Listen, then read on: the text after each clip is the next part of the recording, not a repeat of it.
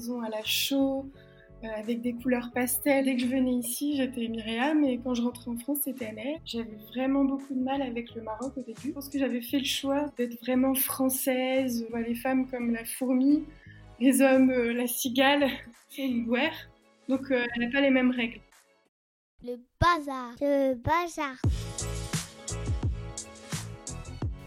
Je suis Alexia Sena et vous êtes dans Joyeux Bazar, le podcast de la double culture. C'est parti Myriam au citron dessine des illustrations colorées, luxuriantes, mais pas fourre-tout. Tout y est euh, soigneusement disposé et ce sont les couleurs qui dansent et qui font le lien. Dans ces dessins, on trouve, on retrouve, un Maroc vibrant et chaud, mais pas lascif et offert. Un Maroc contemporain, celui où elle s'est installée il y a deux ans après avoir quitté la France comme un retour, enfin, aux sources. Comment se passe cette nouvelle vie dans son autre patrie?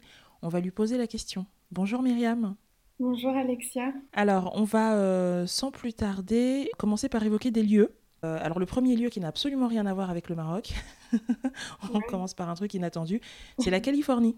Euh, juste avant de venir au Maroc, j'ai passé un an là-bas. Ce qui m'avait marqué, c'était justement de voir autant de, de nationalités qui, qui, se rencontrent qui ont chacun un rêve, où chacun fuit aussi des choses de son pays et espère trouver euh, sous le soleil californien une réponse à, à chaque, chaque problème, rencontrer des Iraniens qui peuvent parler de leur pays, qui ont une attache, la communauté arménienne, les Chinois, donc il y, y, a vraiment chacun à sa place et chacun cohabite en gardant sa culture. D'accord. Eh bien, cette fois-ci, on, retourne au Maroc. Euh, est-ce que tu peux nous parler de Chef Chawen Chef c'est euh, la ville bleue. Elle est très connue sur Instagram.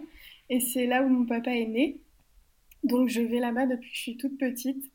J'avais mon arrière-grand-mère euh, où je passais chaque année. Et il y a deux ans et demi, par hasard, on est tombé sur un local sur la place principale. Et avec ma sœur, on s'est dit c'est peut-être une opportunité, le moment de retourner au Maroc et euh, pourquoi pas d'ouvrir un restaurant puisqu'on avait ce projet-là, mais pas du tout à Chefchaouen. Et comme on voyait que la ville était en plein bouleversement, euh, qu'il y avait euh, beaucoup de tourisme et très peu d'infrastructures, on s'est dit est-ce que voilà, on sauterait pas sur cette occasion? Donc on est venu s'installer. Effectivement, Chef Chawen, magnifique. Pour ceux et celles qui ne connaissent pas, je vous invite à aller regarder euh, des photos de Chef Shawen et d'aller regarder notamment euh, donc l'Instagram de ton restaurant, on va en parler, qui s'appelle Hamsa, H-A-M-S-A.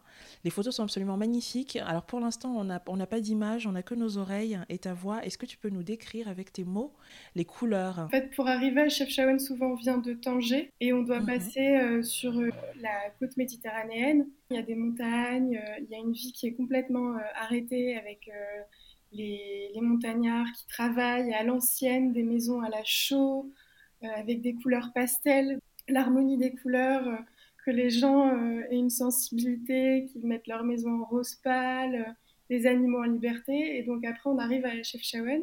Quand j'étais petite, j'ai l'impression d'être dans de la pâte à modeler et tout est cabossé, rien n'est parfait. Euh, elle, est, elle est au milieu de nulle part. Une ville étonnante. Il y a des sources d'eau qui coulent. Euh, c'est des nuits étoilées. En tout cas, tu, tu, donnes bien envie d'y aller, d'aller découvrir quand on pourra à nouveau euh, se déplacer librement. Mm.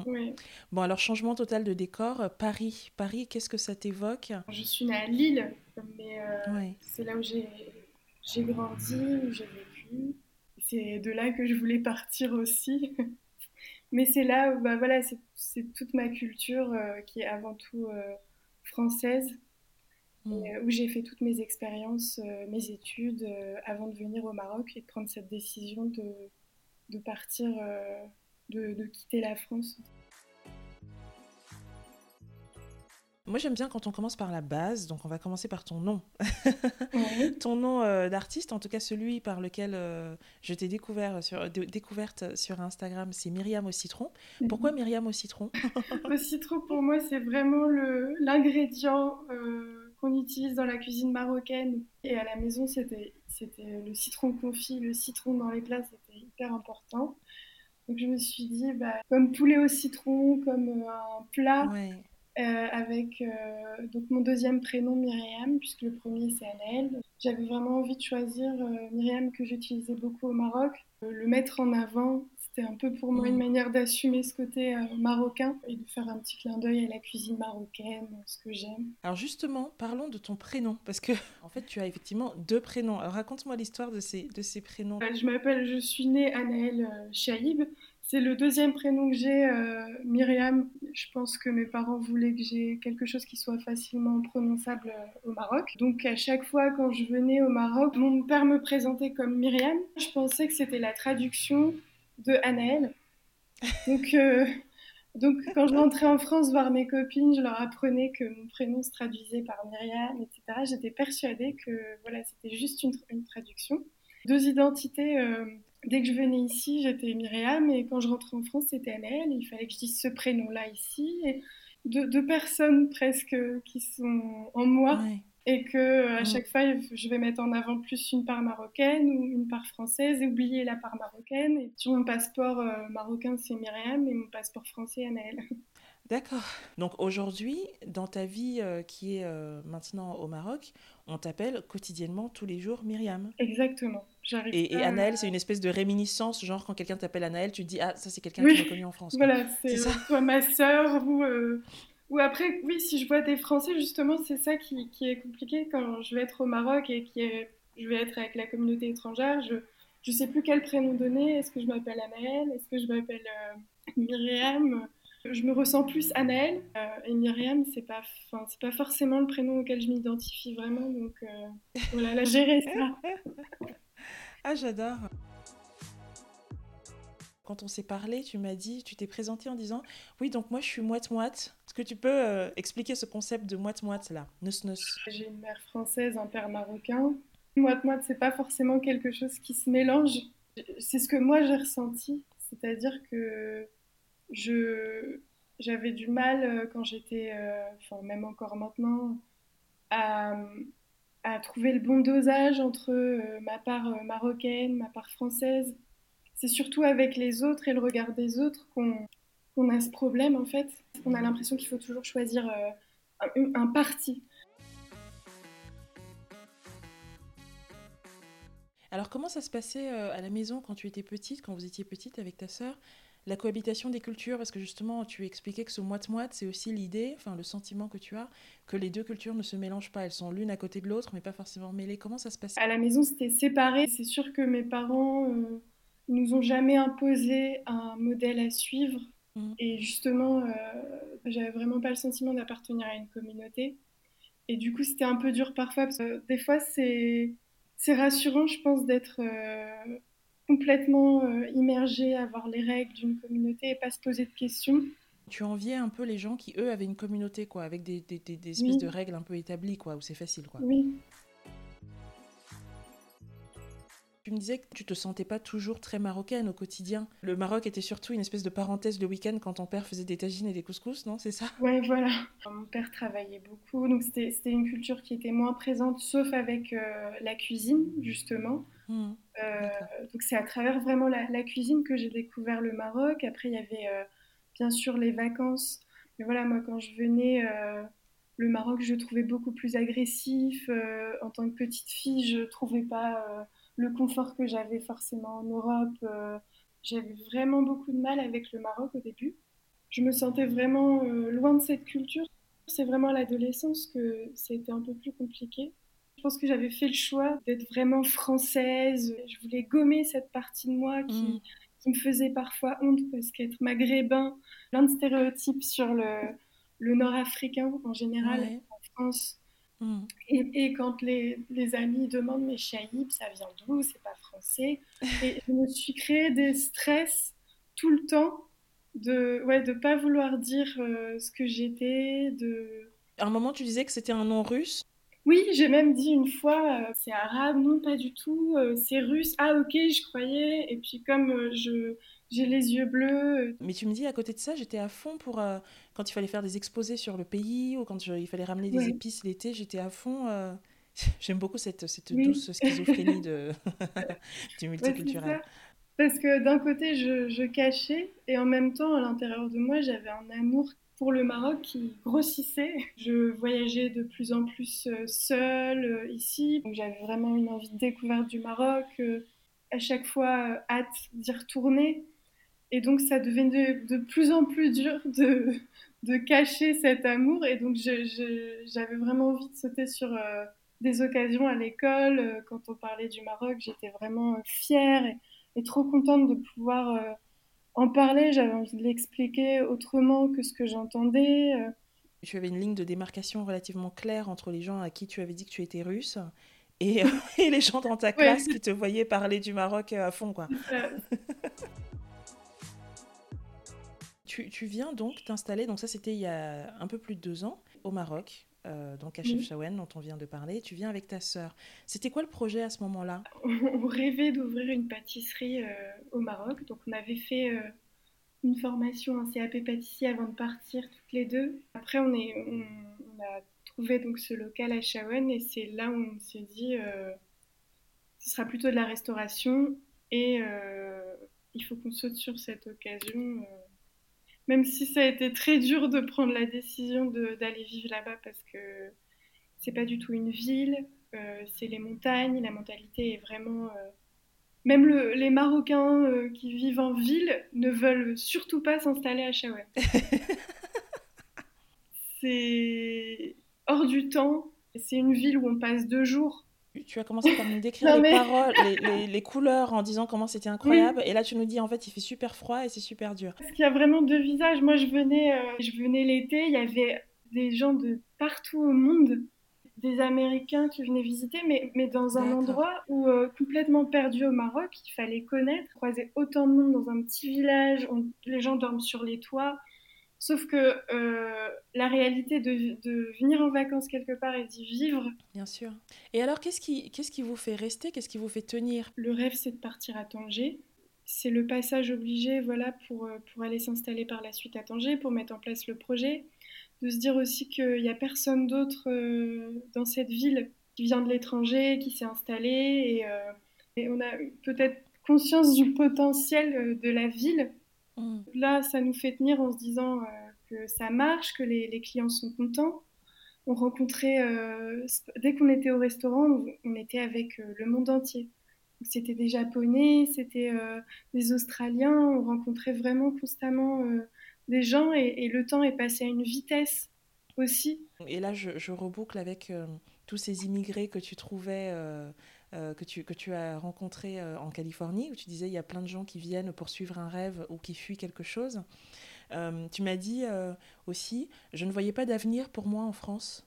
Bah, simplement, je pense que quand j'ai travaillé là-bas, je je me sentais pas à l'aise, je ne me voyais pas continuer. C'était soit le choix d'être dans une grosse entreprise, aussi d'être entrepreneur en France, de faire, de se lancer dans le métier de la restauration.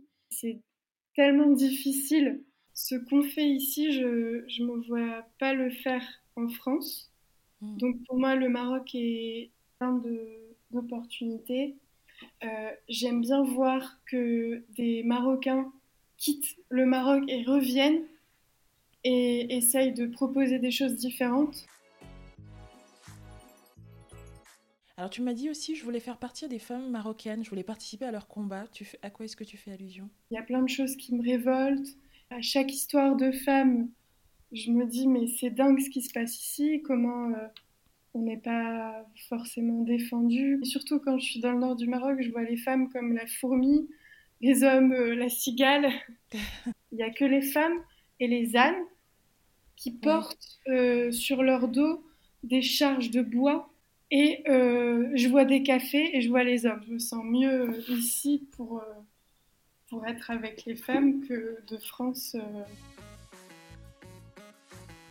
Est-ce que toi, alors qui est marocaine, mais ça ne se voit pas, pas beaucoup, tu as un peu plus de liberté? Est-ce que tu fais des choses quand même, même, même si tu es consciente et tu ressens ces interdits-là, est-ce que tu les braves un peu plus?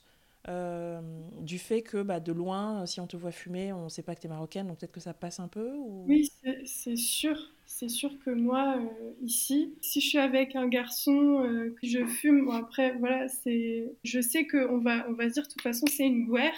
Donc, Ouais. elle n'a pas les mêmes règles. Et, et d'un côté, ça m'énerve aussi parce que ça veut dire que si je fais ça, je peux pas appartenir à votre communauté. Ça veut Bah dire ouais. que c'est l'étrangère. C'est une tolérance qui est excluante en fait. Oui, Tu as utilisé ce terme de communauté, donc je fais le lien avec ce qu'on disait avant, où tu disais euh, j'ai grandi, alors c'était bien la double culture, tout ça, les tagines de papa et tout, mais euh, il y avait ce truc où du coup je n'appartenais pas à une communauté et je pouvais pas me reposer sur les règles d'une seule communauté. Là tu as fait cette espèce de retour aux sources, où tu es venu t'installer, tu as fait ce choix de t'installer euh, dans le village ou près du village de ton père. Mhm. J'ai l'impression que pour autant tu ne fais toujours pas partie d'une seule communauté. oui, je pense que même ici, je, je sens qu'il me. Je pense que c'est vraiment le, pro- le métissage. C'est vraiment ça, c'est que dans chaque pays, on n'est jamais euh, à 100% du pays. Ici, on va te sortir tous les stéréotypes qu'on a sur l'étranger. euh, comme en, en France, on va te sortir les stéréotypes euh, du, du maghrébin. euh, Ah là là, c'est pas simple, hein. Alors, tes, tes parents, eux, sont restés en France, euh, tandis que ta sœur et toi, donc, êtes, êtes venus au Maroc. Quel regard est-ce que euh, ta maman euh, française et ton papa marocain portent sur votre choix de partir? Je pense que notre père nous a vraiment poussés vers le Maroc aussi. Il nous a un peu fait regarder vers le Maroc. Donc il est assez content qu'on soit là, même si il est, très stressé parce qu'il sait aussi ce que c'est au quotidien. euh, voilà, d'avoir envoyé deux filles toutes seules. Mais d'un côté, euh, je pense qu'ils ont envie de venir euh, s'installer euh, par la suite avec nous. Donc je pense que mon père, depuis toujours, il avait envie de, de rentrer, de faire des choses ici. Donc voilà, à chaque fois, il nous, il nous a montré le Maroc. il nous, il nous l'a vendu un peu, je pense, pour que, pour qu'on y aille et peut-être qu'on s'y retrouve tous ensemble. Et ta maman? Je pense que pour elle, le Maroc, c'est encore plus dur. Je ne sais pas si elle l'aime autant que nous trois, on l'aime. Hmm. Elle va plus nous suivre. Vous avez euh, créé donc euh, Hamza, qui est un restaurant. Comment ça s'est passé en vrai l'installation? Parce que on dit, on dit beaucoup, et tu le- tu l'as dit plusieurs fois aussi, que ces pays-là sont pleins d'opportunités, et c'est vrai. Euh, mais ça ne veut pas dire qu'ils sont faciles. Comment ça s'est passé pour vous l'installation, les premiers mois, le... Déjà, euh, ma sœur et moi, on n'est pas, euh, on parle pas euh, d'Arija. C'est assez dur. On a eu beaucoup de mal à trouver euh, des gens. On a, vraiment pleuré. Au début, on s'est dit, mais ça va être impossible parce qu'on se retrouvait, on prenait trois personnes. Le lendemain, on se retrouvait toutes les deux euh, à faire la vaisselle, la caisse, servir.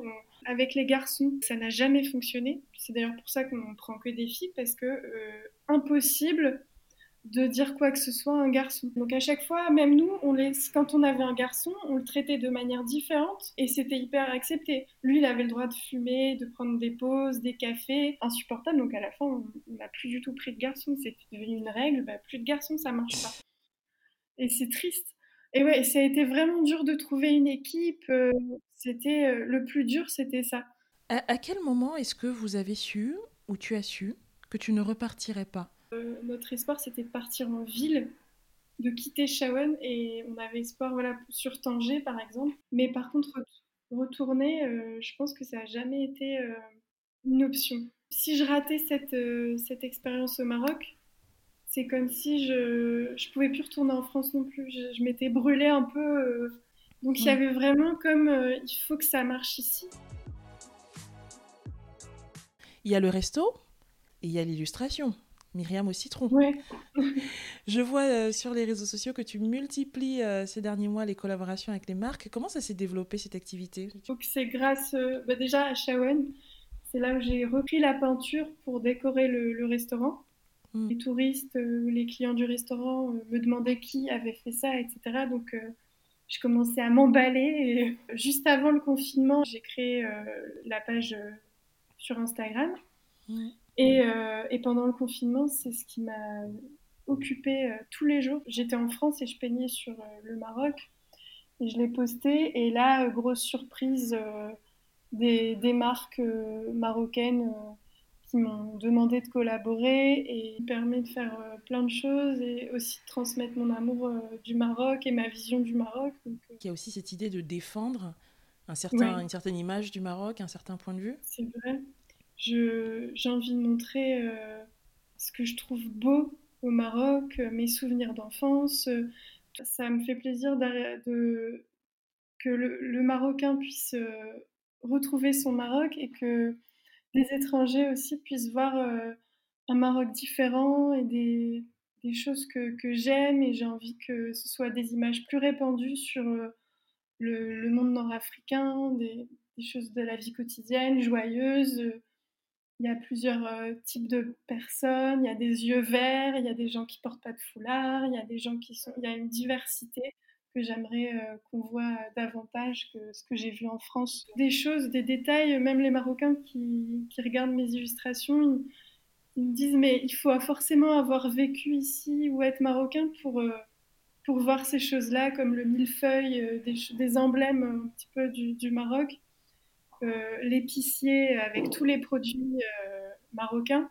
Justement, à travers les dessins, j'ai l'impression de mettre que ça me fait appartenir plus à la, communauté. Parce que les gens se disent, bah, si elle dessine tout ça, vraiment, elle est marocaine, parce qu'elle connaît ça, elle connaît ça, ce détail. Tu disais que tu as du mal à, définir du coup qui tu es, cette identité un peu fluctuante, plus ou moins marocaine, et que ça joue dans les projections que tu peux faire de toi dans un couple. Tu me disais, je ne sais pas avec quel type d'homme je serais bien. Ce que j'entends, c'est que tu, tu, cette espèce de fluidité entre deux cultures, tu te demandes si, tu pourrais la retrouver euh, chez quelqu'un avec qui tu, partagerais ta vie, en fait. C'est ça qui, qui te qui t'effraie?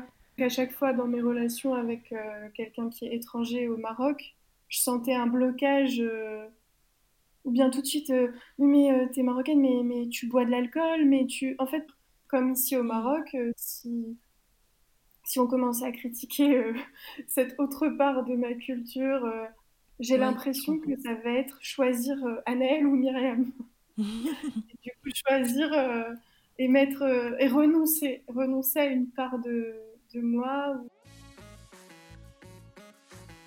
À ce stade de, du parcours, d'avoir euh, pendant un moment un peu rejeté le Maroc, puis finalement de l'avoir redécouvert au point de t'y installer, et malgré ce déplacement géographique, d'être toujours entre deux eaux, d'un point de vue identitaire, tu dirais que tu es, tu es devenu euh, qui?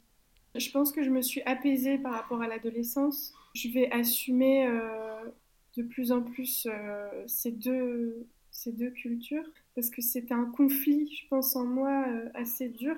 J'ai l'impression, voilà, en étant au Maroc et trouver des réponses, euh, le choix du Maroc aussi m'aide à faire ce chemin, à trouver vraiment une beauté dans, dans le métissage et une utilité. Eh ben écoute, merci beaucoup. Mais merci, euh, merci à toi.